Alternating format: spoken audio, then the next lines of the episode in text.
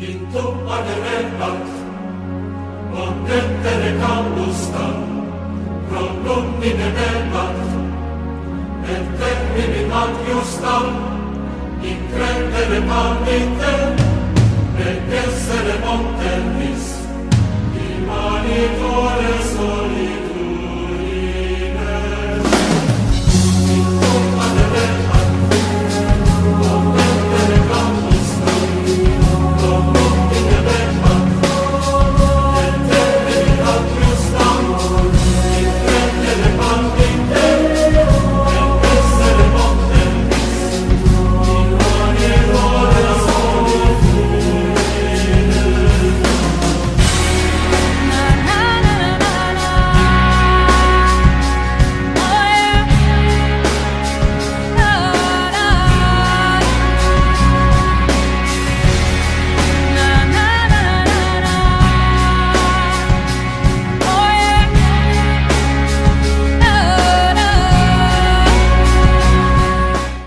¿Qué tal? Bienvenidos al episodio 4 de la tercera temporada de Yahat, el podcast oficial del colectivo de estudios críticos de religiones. El tema de hoy, seguimos la misma línea del episodio 3 y nos estamos eh, alejando un poco de los temas habituales, pero como lo decíamos en el episodio anterior, es simplemente para darle mayor amplitud y mayor inclusión a otros temas que también tienen que ver, por supuesto, con la religión y con los credos religiosos. Así es que el tema de hoy, escuche usted bien, vamos a hablar de zombies precolombinos del Caribe, los primeros muertos vivientes de América. Ese es el tema de hoy, de este episodio 4. Y para ello tenemos a la doctora Mariana Pablo Norman, ella es licenciada en Letras Clásicas por la Universidad Nacional Autónoma de México, la UNAM. Es además maestra y doctora en literatura por la Universidad Autónoma Metropolitana y es profesora de griego y latín en la Escuela Nacional Preparatoria. Sus líneas de investigación es la filología medieval y es miembro de la Sociedad Española de Literatura General y Comparada. Doctora Pablo Norman, es un gusto tenerla con nosotros. Muy buenas noches a todos, gracias por la invitación, Víctor, y pues a sus órdenes para comentar este eh, controversial tema sobre zombies y brujos en el Caribe precolombino. Pues muy bien, y este la, primera duda que, nos surge y que seguramente a todos los que nos están escuchando es, y la, este, le preguntaría antes que nada, ¿de dónde sale su interés académico y desde cuándo para estudiar este tema tan original?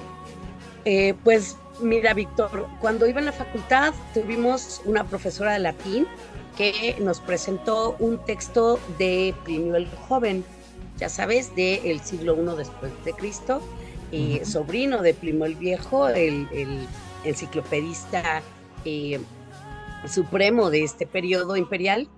Y ese eh, texto versa sobre una historia de fantasmas. Es una casa embrujada en Corinto que a su vez está replicando la estructura de otra casa embrujada eh, poseída por un eh, fantasma chocarrero, ya mencionada también por Luciano de Samosata, otro escritor controversial de corte cínico.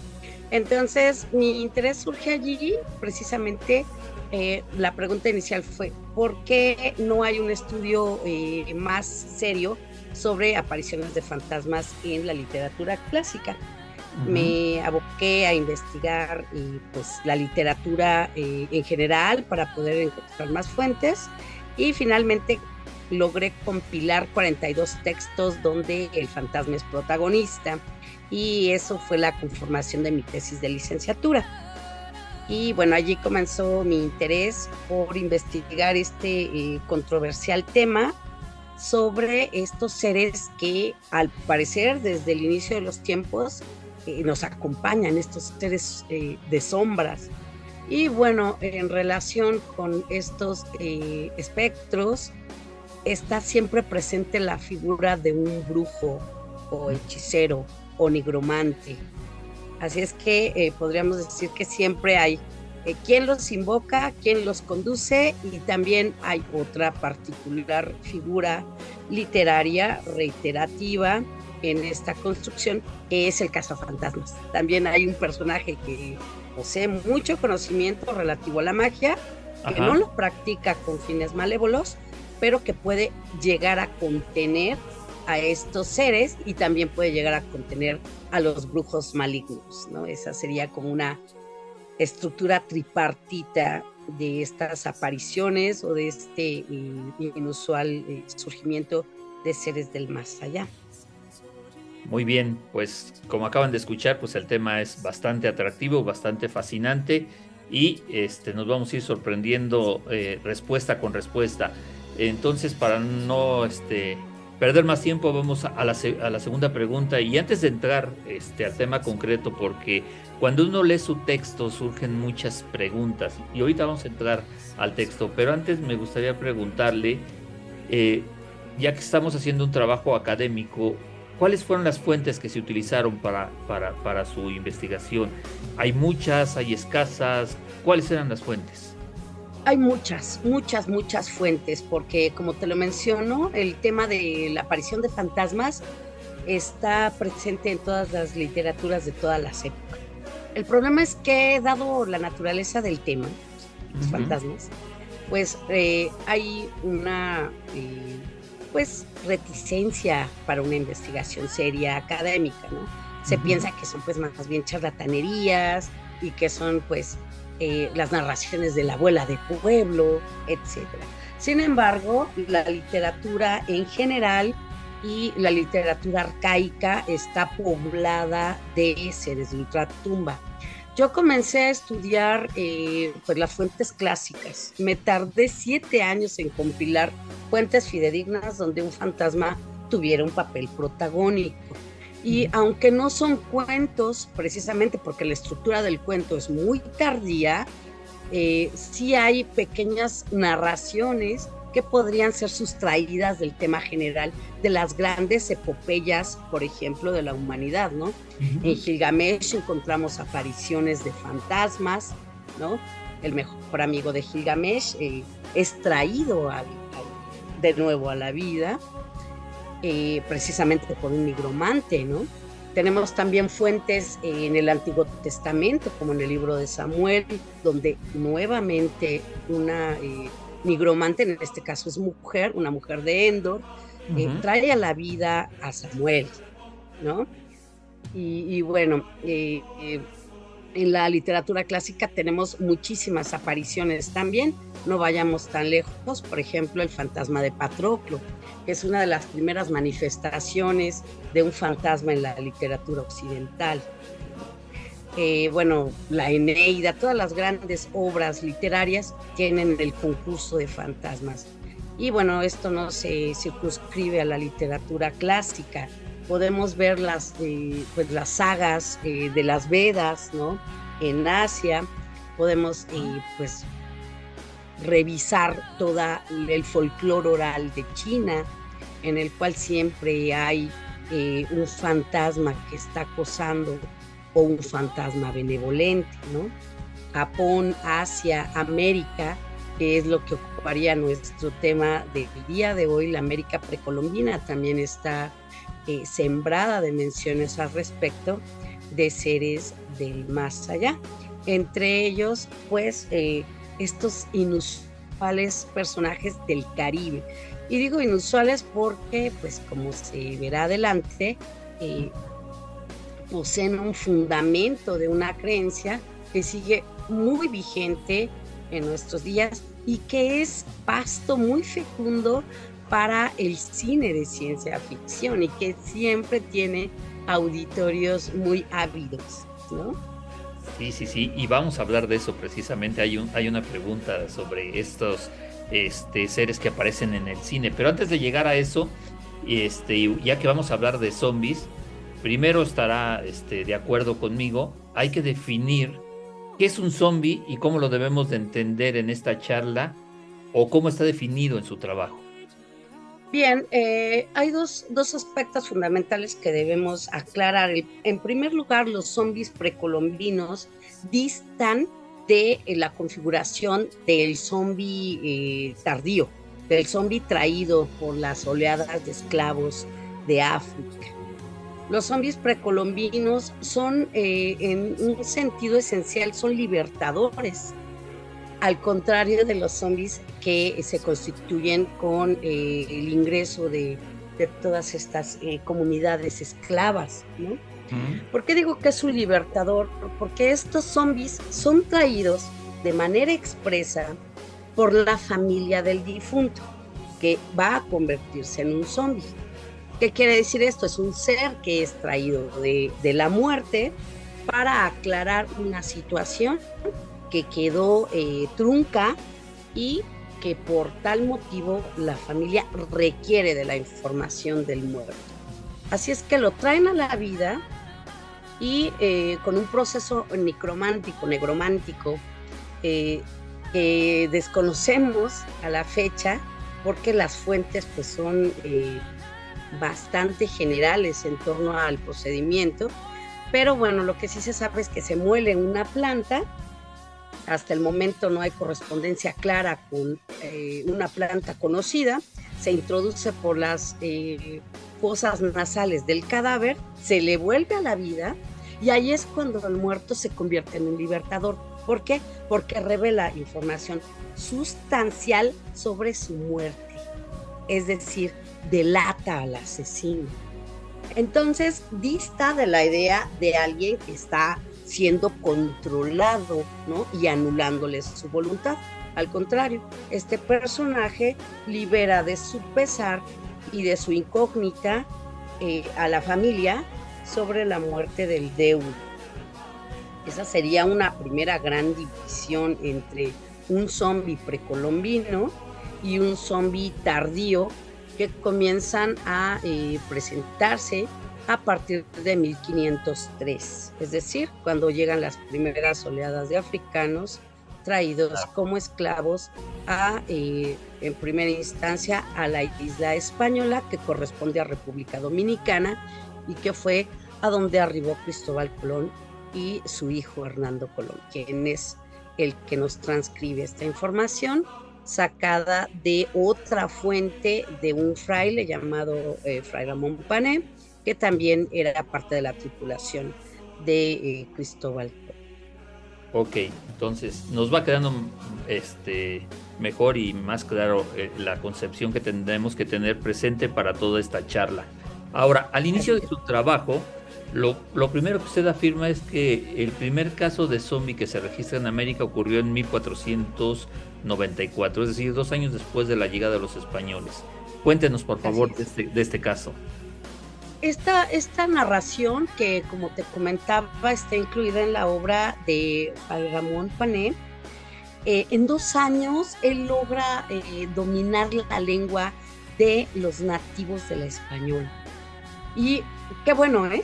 porque gracias a él se salva eh, todo el concepto mitológico, religioso, antropológico, etnológico, lingüístico de una población que muy pronto se vería extinguida, ¿no? extinta por la oleada de los europeos y por supuesto por la oleada también de los, de los esclavos. ¿no? Esta obra que conserva eh, Fray Ramón Pané y de la cual eh, hace una transcripción el hijo de Cristóbal Colón, es decir, Hernando Colón, y gracias a él sobrevive porque la de Pané eh, desapareció. Okay. Eh, conocemos el primer caso. Él lo narra, Pané, como casi todos los cronistas, lo narra como si lo estuviera viendo, eh, presenciando en primera persona. Aunque podemos ver que los cronistas utilizan este recurso precisamente para la cuestión de la verosimilitud, ¿no? Es muy probable que Fray Ramón Pané no presenciara en primera persona la resurrección de este eh, cadáver a partir del proceso de zombificación. Lo más probable es que sea un recurso literario precisamente para darle eh, pues la necesaria eh, credibilidad. Sin embargo, hay quienes opinan, algunos otros especialistas en crónicas, el mismo Hernando Colón lo, lo transcribe como si fuera un hecho eh, contundente. pues el detalle de la inmersión de popotes dentro de las fosas nasales del cadáver para introducir el polvo de esta planta enigmática que a la fecha no se sabe la correspondencia con una planta conocida, pero que ellos llaman sacón y que es la que precisamente eh, produce el, advenimiento del muerto del reino del inframundo, y el cual eh, este procedimiento también está involucrado una serie de, de, cánticos y de conjuros que el mismo Pané y Hernando Colón no comprenden para ese momento y así lo transcriben, ¿no? Dicen, es una serie de, de, de ensalmos que no, no entendemos qué dicen. Entonces, ese es el proceso que describe Pané y también es muy puntual en el hecho de que al traer al muerto al estado nuevamente de la vida, es momentáneo y no es una sujeción completa porque el muerto es capaz de responder a voluntad lo que se le pregunta, no así los zombies eh, posteriores. Y estas preguntas son exclusivamente 10, solo se le pueden hacer 10 preguntas al eh, cuerpo reanimado, es decir, al zombie. Y nuevamente, terminando estas 10 respuestas, el zombie vuelve a su estado de muerte y nunca más puede volver a ser llamado nuevamente. Así es que hay que ser muy cuidadoso con lo que se le debe preguntar al muerto, porque la única finalidad de haberlo regresado a la vida es resolver la causa de su muerte y acusar al potencial homicidio. Oh, muy bien. Eso lo vamos a, tocar más adelante. Ah, me surge ahorita con lo que acaba de decir otra, otra duda. Cuando eh, este, el cadáver, en este proceso, el cadáver este, vuelve a la vida, ¿es autómata? ¿Él tiene su propia voluntad? ¿Cómo es, en este momento en que él recupera este, la vida? O vuelve a la vida. Él es traído a la vida nuevamente. En ese caso, por eso se entiende que es como una especie de un, pues, un proto zombie, porque alguien lo obliga a volver de la muerte a la vida. Pero ya que está aquí, es capaz de decidir qué responder y qué no, es decir, es un ente libre. Ok. Y no solamente es un ente libre, sino es un ente libertador, porque precisamente la información sustancial que él va a revelar a la familia, va a liberar a la familia del conflicto, del homicidio y descubrir quién fue el culpable del mismo. Esta figura de salvación de una familia por parte de un muerto es un tema también bastante común en otras literaturas arcaicas. Por ejemplo, tenemos el caso de Luciano eh, de Samosata, en el cual también hay una resurrección de un muerto.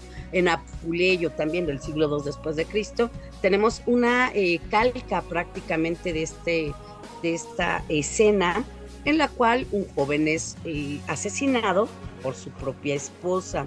Y la familia sabe que alguien lo asesinó, no están seguros que sea la esposa, pero saben que alguien lo asesinó, así es que contratan a un brujo el poderoso brujo Saklas, que es un poderoso brujo egipcio, y este igual hace un procedimiento muy parecido al de el Caribe, le, le, introduce unas hierbas también desconocidas en la nariz y en el pecho al cadáver, vuelve a la vida y les revela así de viva voz el muerto quién exactamente y cómo lo asesinó.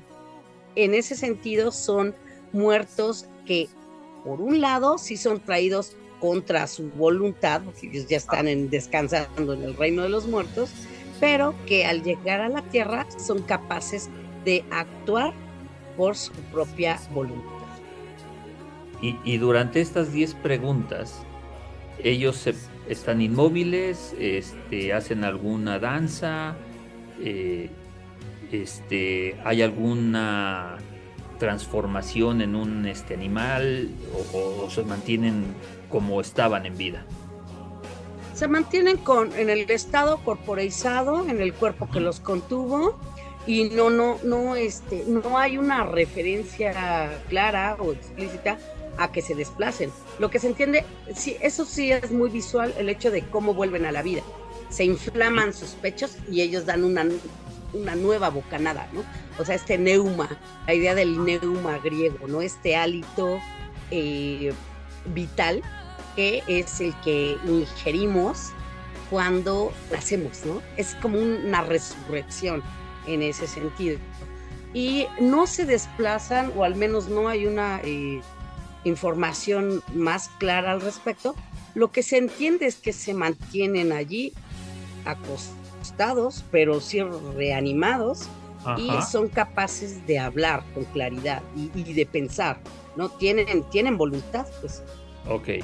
Por eso hay que ser muy cuidadoso con lo que se les pregunta, porque él puede negarse a responder. Claro. Es decir, es, es, un, es un ser nuevamente con, con libre albedrío. Libre y que va a liberar de una, de una este, preocupación a la familia, ¿no? Exactamente, él es un libertador.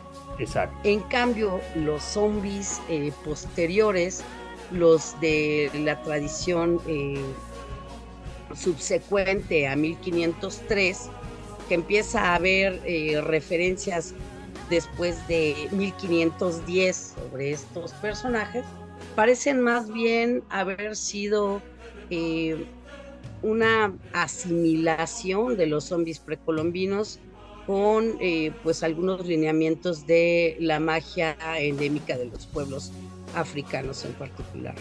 Muy bien. Y bajo este contexto, doctora Pablo, ¿qué es la magia simpatética? ¿Y en qué consiste?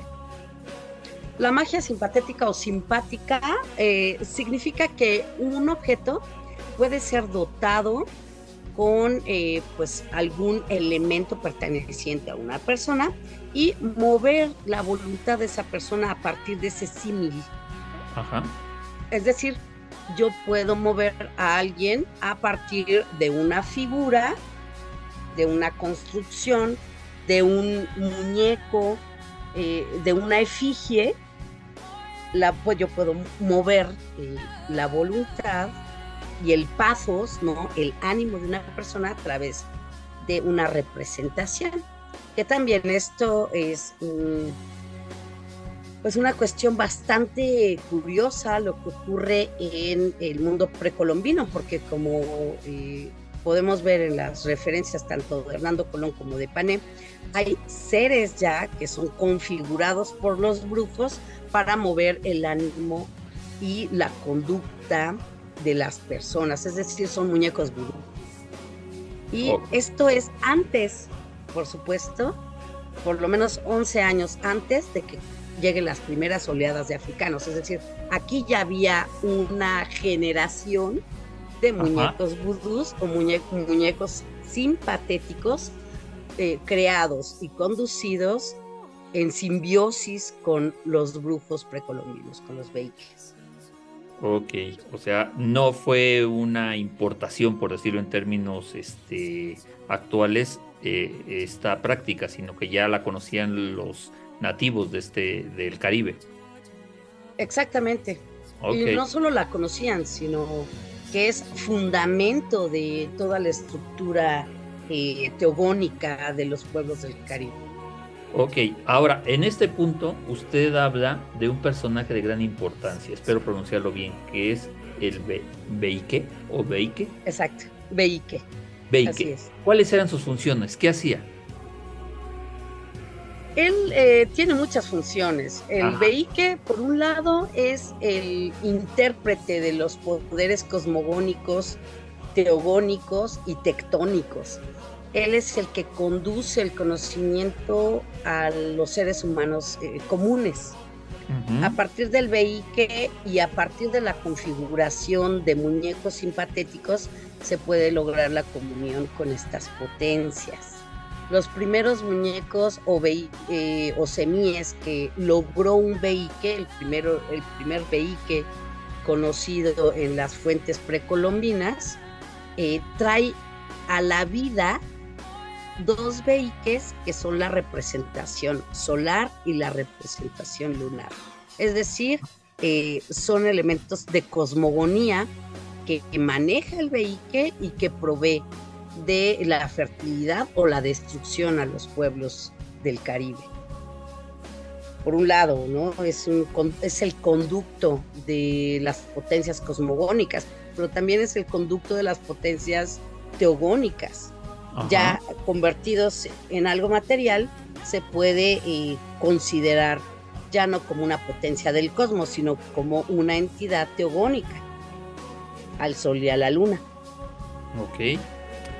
Y, este, para entenderlo mejor, porque ya lo mencionó ahorita, ¿cuál sería la diferencia de ellos con los semíes? ¿O ¿Son cosas diferentes? Sí, los semíes son eh, muñecos, son representaciones.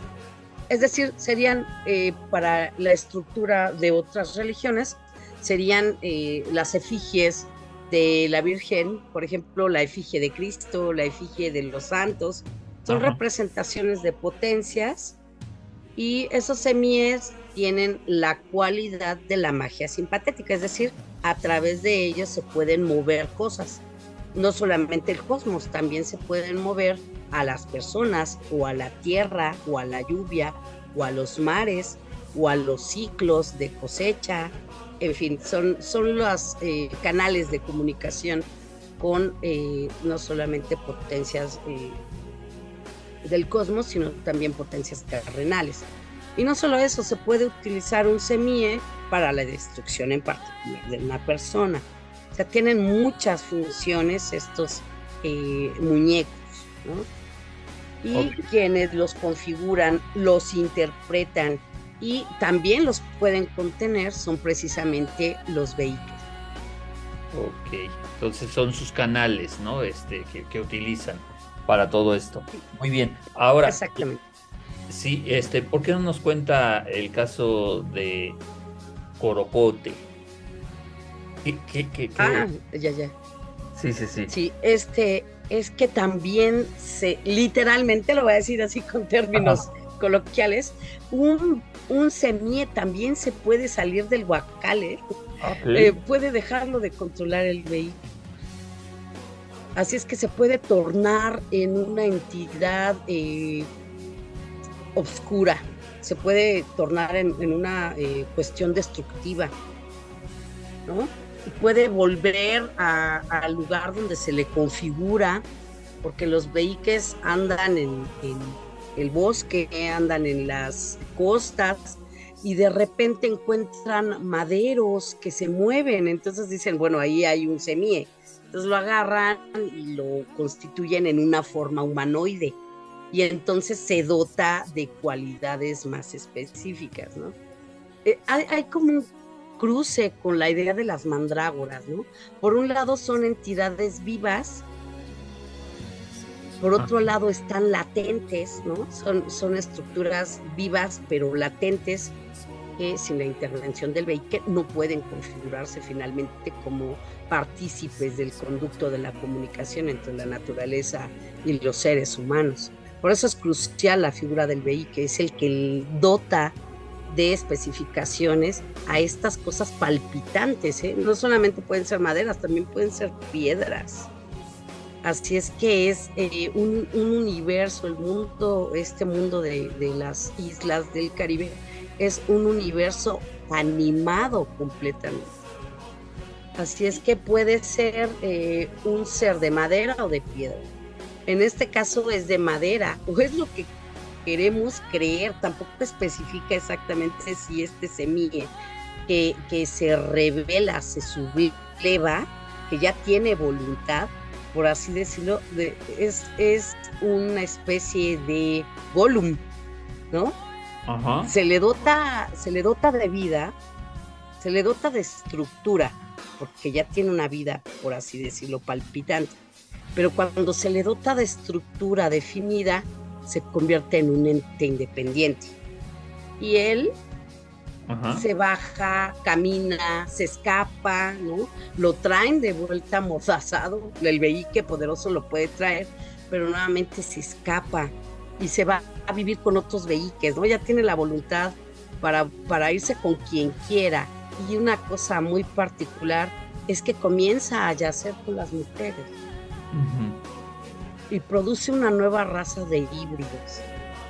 Así es que esto está este, bastante inverosímil, porque fuera de esta mención, en ninguna otra de las crónicas indianas vuelve a acontecer este yacer extraordinario entre una entidad moldeada por un brujo y los seres humanos.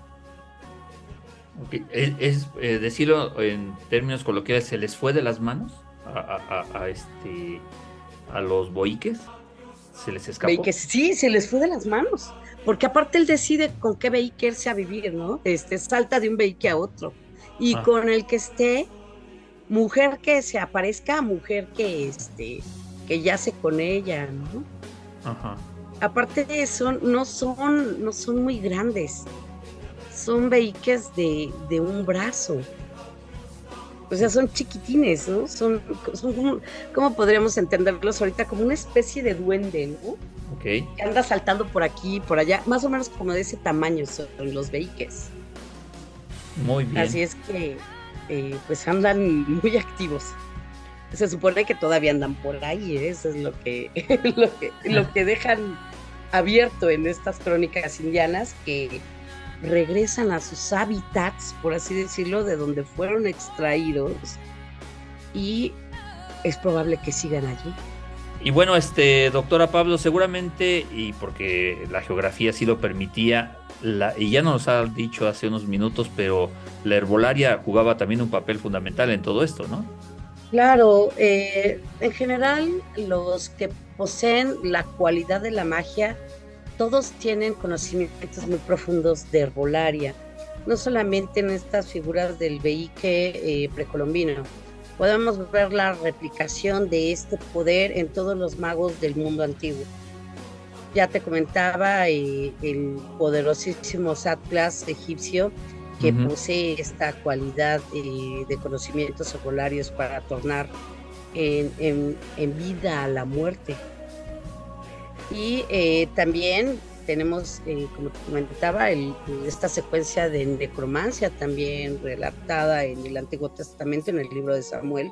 También esa bruja de Endor, esa mujer de Endor, posee conocimientos muy profundos de herbolaria que permiten también eh, la transgresión de la muerte, ¿no? Así podemos verlo, es la transgresión de la muerte para retornar a la vida.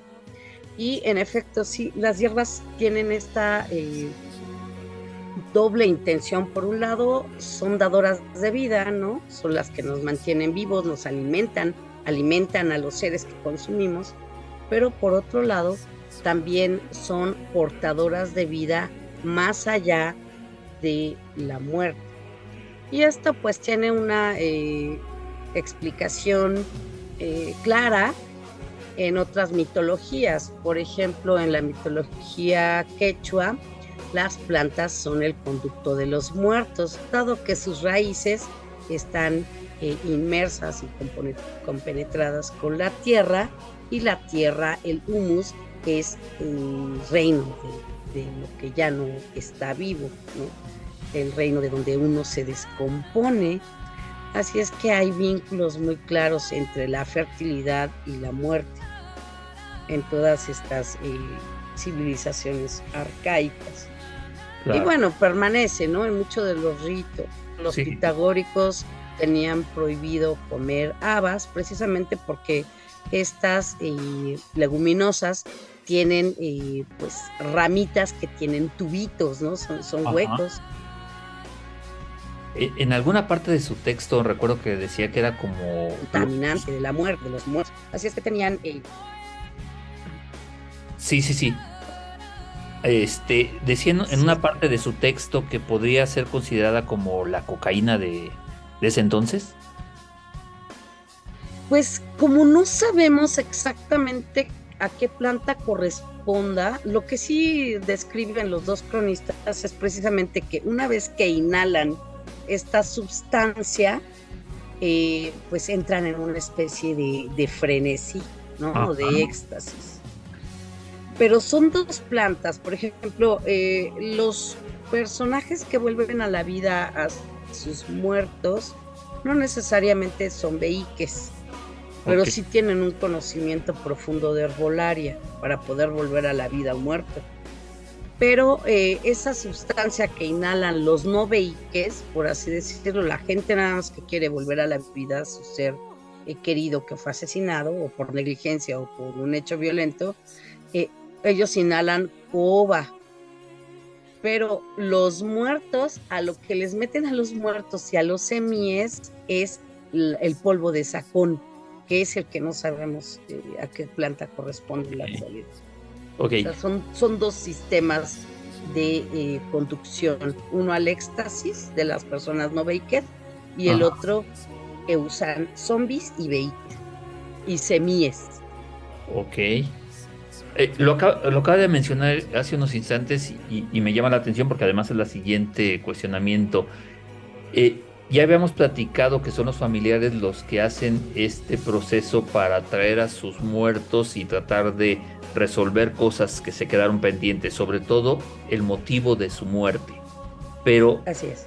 uno de ellos es, es la negligencia médica. ¿Por qué es tan común esa, e- es, eso?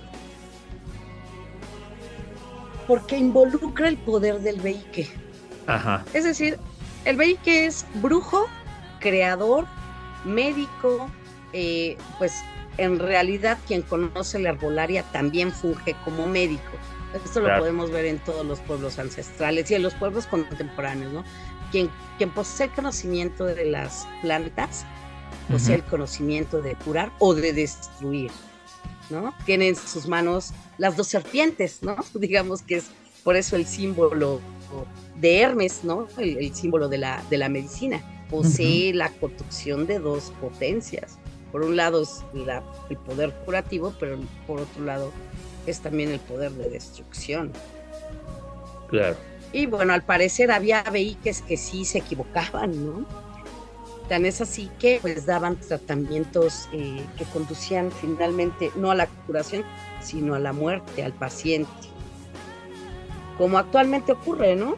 Sí, sí, sí. Que se equivoca un médico y que, chin, pues finalmente eh, mata al paciente y bueno, regularmente eh, pues salen eh, avantes, ¿no? la gran mayoría, pero pues hay, hay quienes llevan hasta el último, hasta las últimas instancias estas investigaciones y sí puede caer preso un médico, ¿no? Como en el caso de Michael Jackson, vamos a hacer la, la Exacto, equiparación, sí. se equivocó, se equivocó en las dosis y lo mató. Lo mató. Muy bien. Lo. Este, doctora Pablo, ¿qué diferencia existe entre el boique y el sacerdote vudú? ¿O no la hay? Mucha, sí, no, no, mucha, porque el veique es una potencia suprema. No solamente es el que le dio forma a las entidades cosmogónicas y Ajá. las puso al alcance de los seres humanos, sino que también este personaje es capaz de transitar por los reinos, no solamente de los vivos, sino también de los muertos y de los fantasmas, que son, son entidades diferentes. ¿no? Entonces, él puede ser muerto, como lo vemos en el caso de la negligencia médica. Eh, vuelven a la vida al cadáver, delata que fue el vehículo el que lo mató por una negligencia ¿no? de, suministro de, medicamentos herbolarios. Entonces la familia se convierte en, en cazan al veique, lo matan a palos, ¿no? Le revientan los testículos, es muy clara la descripción, que lo matan eh, de, de verdad de un modo bastante cruento.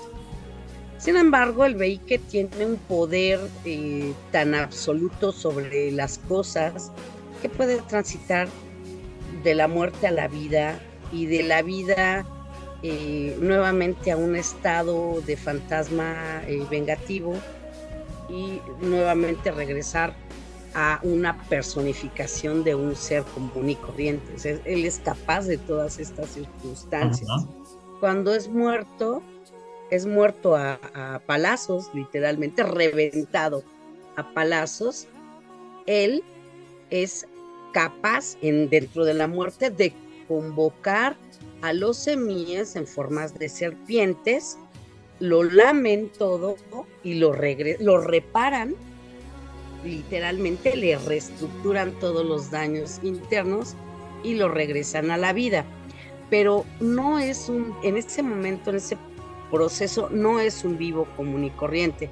Se transforma en un fantasma corporeizado vengativo, que lo que hace es perseguir a los familiares del muerto que lo mataron, ¿no? Así es que se convierte el mismo en eh, un propio, una entidad malévola destructiva y caza hasta el último de los familiares del deudo que lo reventaron a palazos.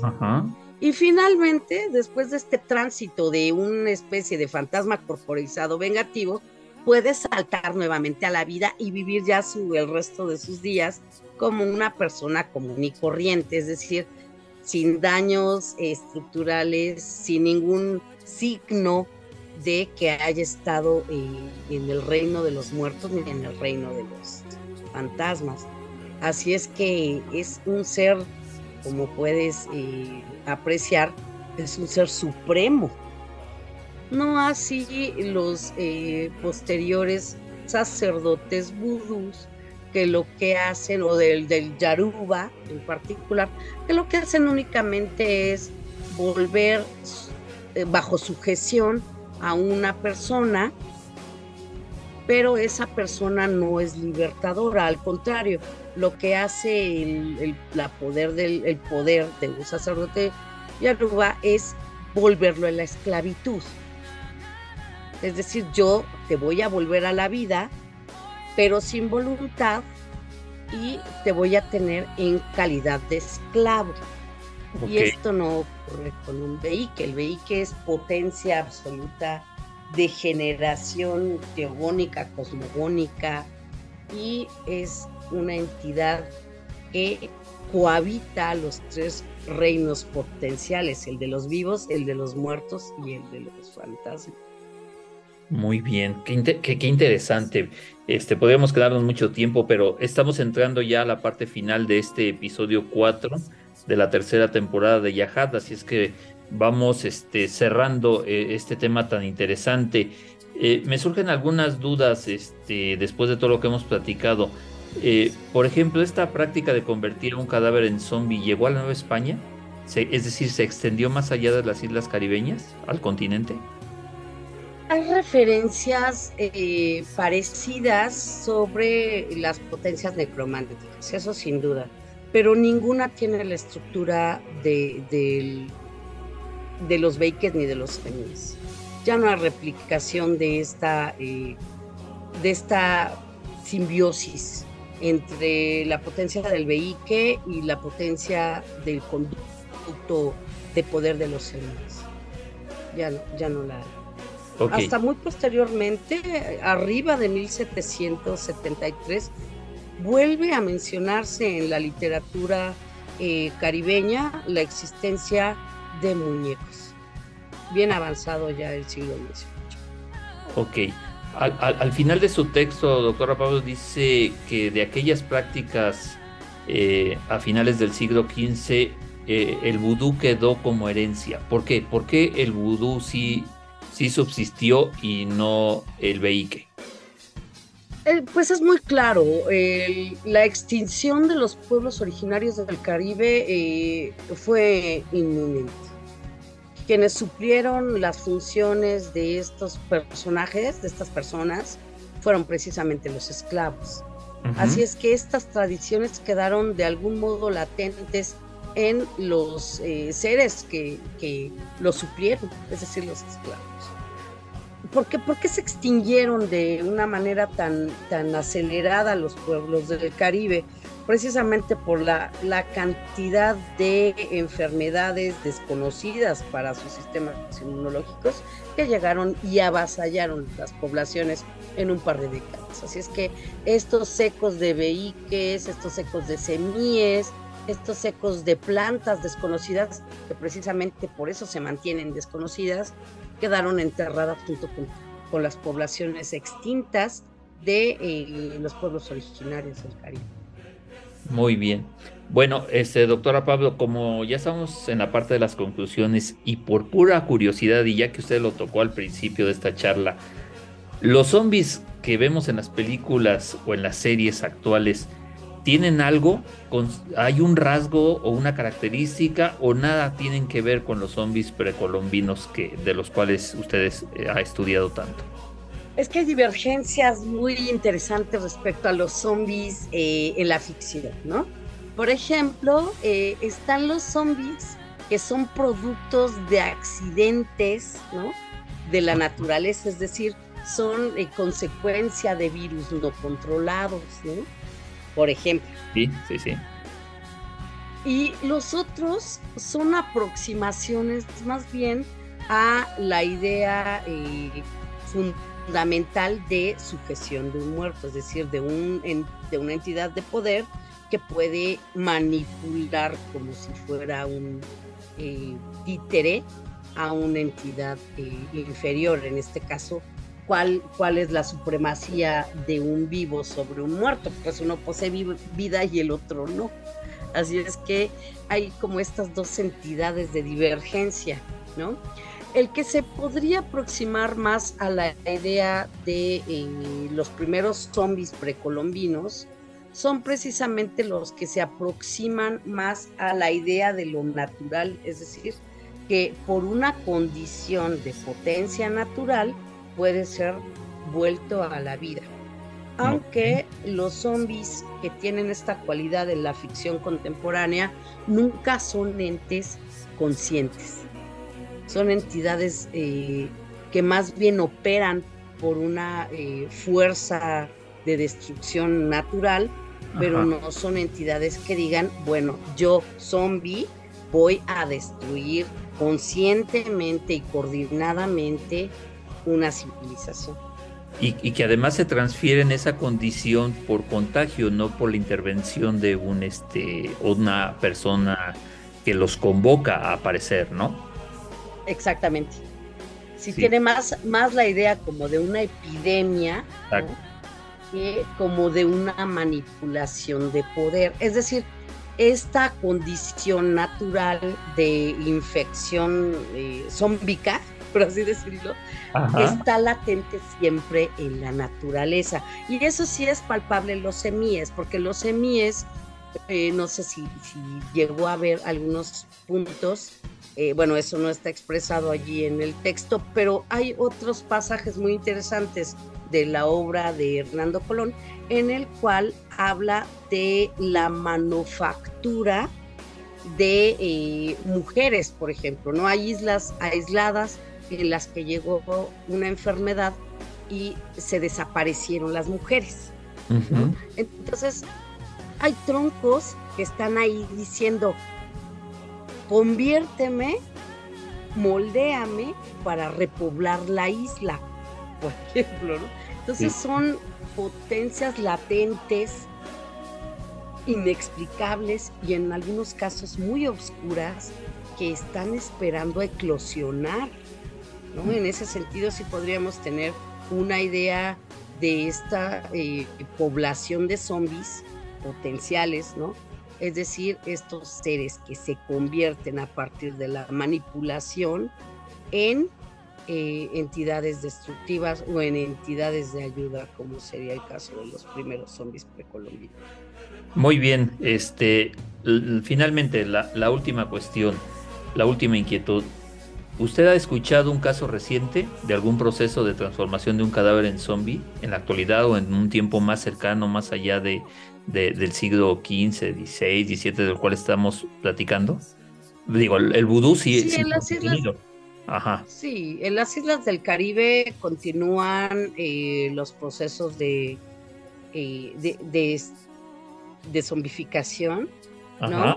Parece, ha sido estudiado eh, médicamente incluso, ¿no? Pues más bien lo que parece es que es una especie de neutralización de la voluntad a partir de fármacos. Se ha pensado incluso que estos porque también se induce con polvos.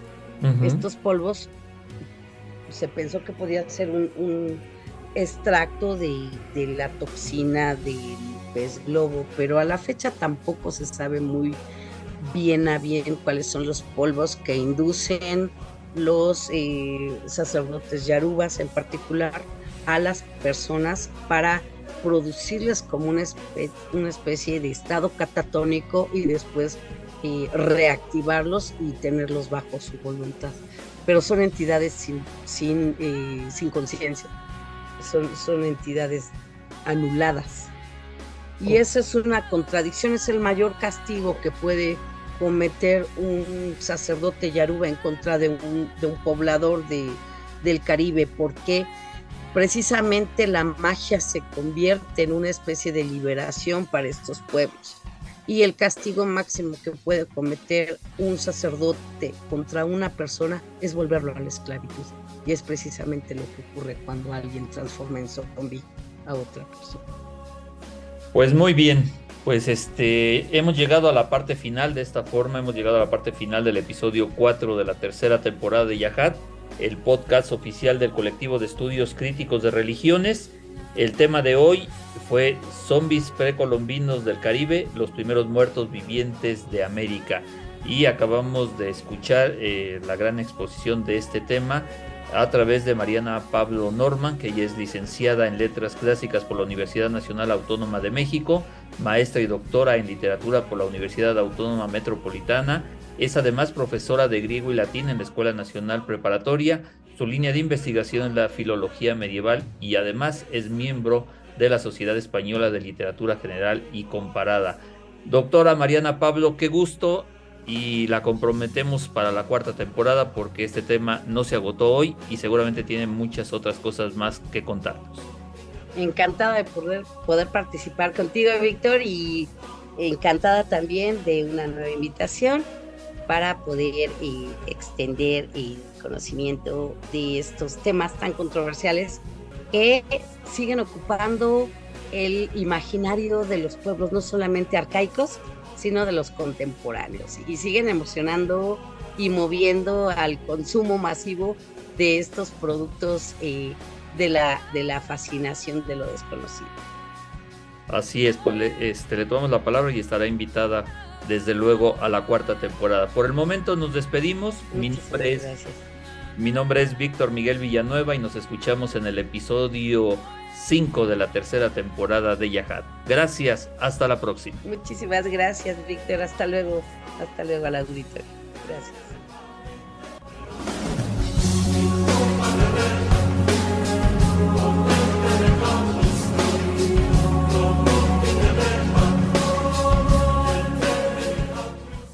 El podcast que acaba de escuchar tiene el objetivo de difundir el conocimiento académico no tiene fines de lucro. Yahad es escrito y conducido por el doctor Víctor Miguel Villanueva.